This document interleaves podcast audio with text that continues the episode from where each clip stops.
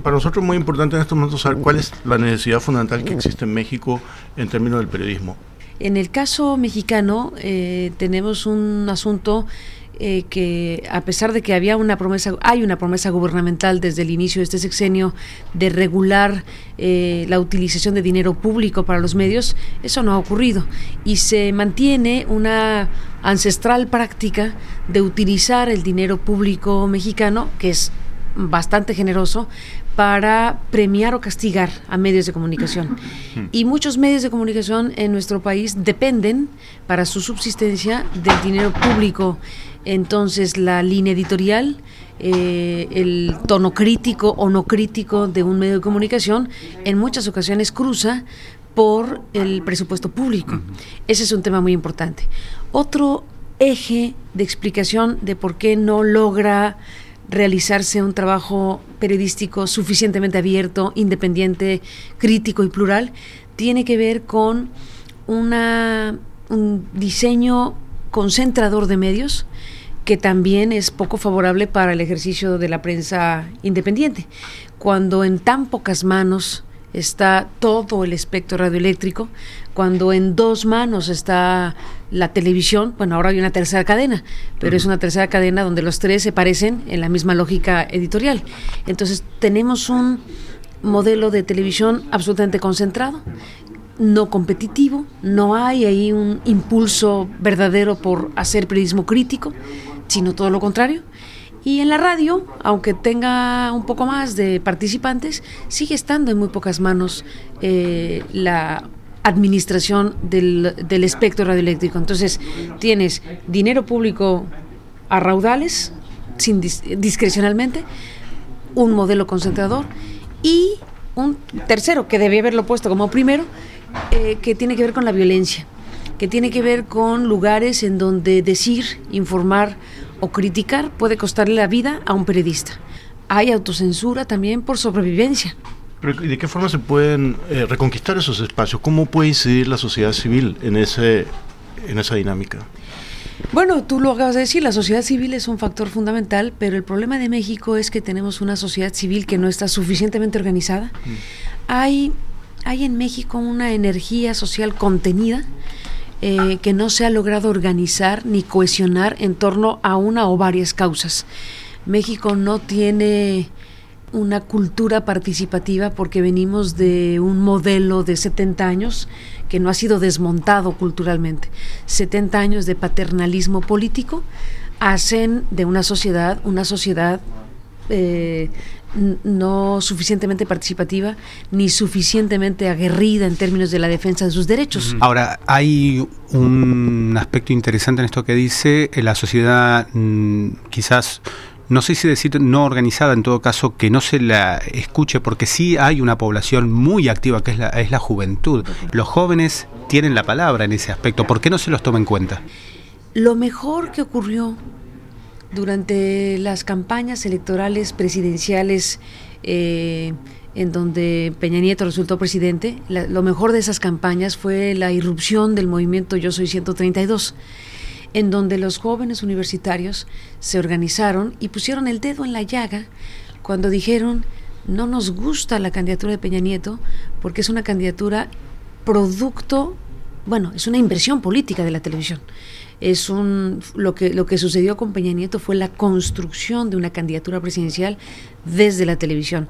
Y eso los jóvenes lo vieron como lo vimos todos pero lo vieron con gran inteligencia y decidieron organizarse en el movimiento Yo soy 132 que tuvo como gran momento la presencia de Peña Nieto en la Universidad Iberoamericana que ahí detonó y organizó a los jóvenes que con inteligencia, con sentido lúdico, hicieron de su sentido crítico lo mejor de aquellas campañas.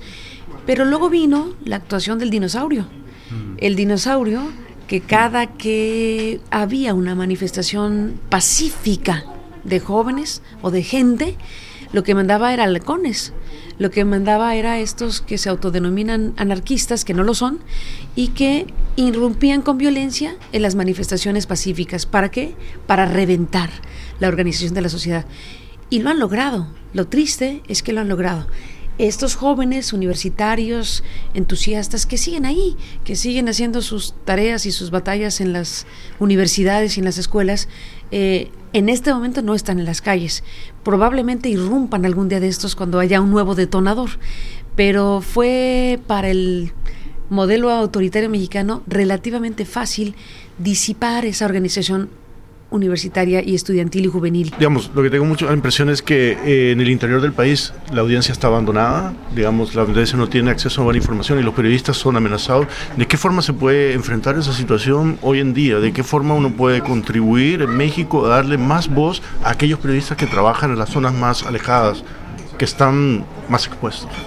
Pues mira, yo creo que los periodistas eh, que digo, no estoy yo en este momento para, para acoger a nadie porque nosotros mismos estamos fuera del aire, ¿no? En la radio. Pero digamos que los periodistas que hemos logrado construir algún espacio con cobertura nacional o, que podemos tener la posibilidad de, de allegarnos eh, más información de algún tipo, creo que deberíamos nosotros acercarnos a ellos para tratar de conectar lo que están haciendo allá y tratar de multiplicar el mensaje. Si, si un periodista o si un medio de comunicación está desarrollando una investigación relevante, los medios que podamos tener X o Y cobertura deberíamos acogerlo y replicarlo. La mirada internacional, la cobertura internacional para un país como México es fundamental. Mira, las estructuras de autoridad son sensibles o hipersensibles a la mirada internacional.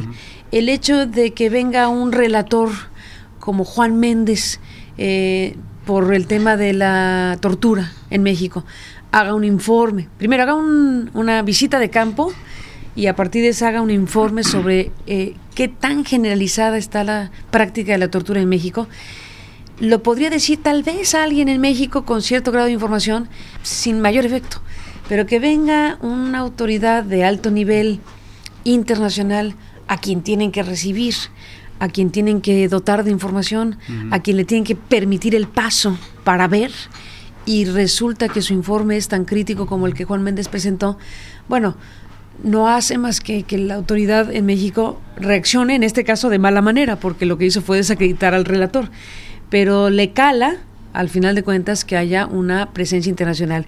Los expertos eh, internacionales para el caso Ayotzinapa es un dolor de muelas para el gobierno mexicano, porque es gente con expertise técnico, con independencia para investigar, aunque no son los que llevan la investigación, sino son coadyuvantes, es gente que tiene experiencia, prestigio, reconocimiento y conocimiento de causa y su aportación puede, como está haciendo el caso de Yotzinapa, dar giros que trastocan el sentido de una investigación oficial que no es creíble. Carmen, em, en el contexto mexicano, ¿te sientes más periodista o te sientes activista hoy en día? Bueno, yo soy periodista, pero cuando, cuando me hacen esa pregunta o cuando hacen esa pregunta, quiere decir que los periodistas, en algún sentido, de pronto somos partícipes de cierta manera.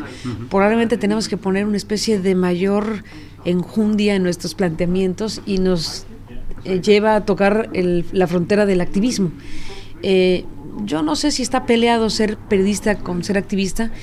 Creo que hay que tener el eje bien claro respecto a la tarea de los periodistas, que tenemos que tener la, el suficiente punto de equilibrio para poder escuchar a autoridades, a activistas, a la diversidad política, etcétera, y tratar de retratar en su integridad sin ser partícipes de la escena pero a veces es muy difícil de evitarlo. Cuando, cuando ves que el escenario está muy disparejo, los periodistas de pronto empujamos un poco más en nuestra mirada crítica o empujamos un poco más a tratar de que la gente sea partícipe de la organización de la sociedad, etcétera. Pero bueno, ante la pregunta que me haces, eh, quiero subrayar que me veo periodista, que me veo haciendo un trabajo de comunicación donde a lo mejor mi postura editorial o mis planteamientos analíticos sobre lo que pasa en México pueden sonar a un grado de activismo, pero en todo caso hay momentos y tiempos en un país como el de México en donde creo que es muy importante imprimir más entusiasmo, imprimir más empuje, tratar de que lo que significa la información, la comunicación también lleve a la idea de que la gente eh, haga lo suyo eh, en términos de participación.